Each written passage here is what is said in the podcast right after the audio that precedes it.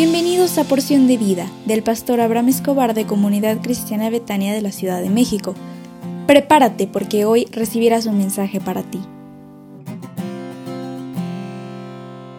Hola, ¿cómo estás? Gracias a Dios por este nuevo día que te permite vivir y me siento muy pero muy feliz por ver todo lo que nuestro Dios hace en ti. Hoy quiero tocar el tema, debo aprender a amar a mi familia. Si creciste en un ambiente muy difícil donde tus padres y tus hermanos te lastimaban intencionalmente y donde los comportamientos perjudiciales eran la norma, no desesperes. Dios no está sorprendido. Él conoce bien a las familias disfuncionales y el dolor y la tristeza que sientes. El Señor no está distante, silencioso o pasivo.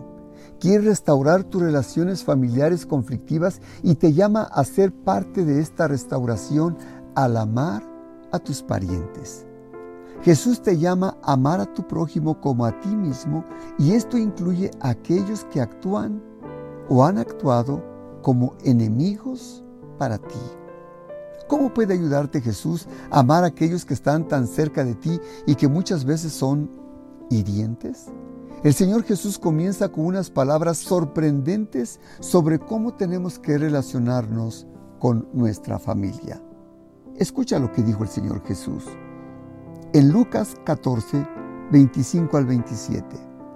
Dice que grandes multitudes iban con él, y volviéndose les dijo, si alguno viene a mí y no aborrece a su padre y madre y mujer e hijos y hermanos y hermanas y aún también su propia vida, no puede ser mi discípulo. Y el que no lleva su cruz y viene en pos de mí, no puede ser mi discípulo. Tal vez estés pensando, ¿cómo puede este pasaje ayudarme a amar a mi familia? Parece que Jesús me está animando a odiarla, pero Jesús no está diciendo esto. Decirte que aborrezcas a tu familia desmentiría otras partes de la Biblia donde Él nos llama a amar a los demás, incluso a nuestros enemigos. También sería una infracción del quinto mandamiento, el cual nos llama a honrar a nuestros padres y a proveer para los nuestros. Por tanto, Jesús no quiso decir esto.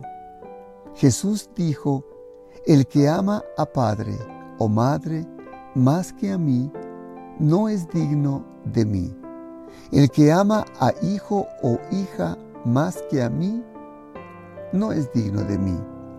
Una persona que quiera ser su discípulo tiene que aprender a amar al Señor Jesús, a su palabra y vivir conforme a lo que la palabra dice e incluye amar al prójimo como a él mismo. ¿Me permitirías orar por ti? ¿Se puede?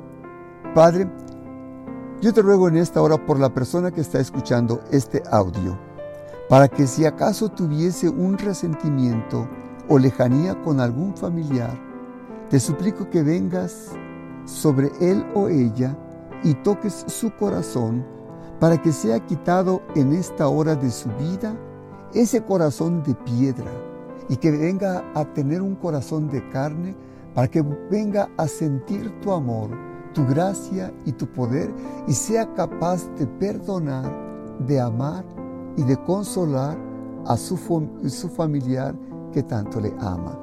Te ruego que le bendigas en esta hora en el nombre del Señor Jesús. Amén. Deseo sinceramente que Dios te bendiga y te colme de favores y misericordias en todo lo que hagas. Que tengas un hermoso día y sonríe porque Dios te regaló una familia para que le ames.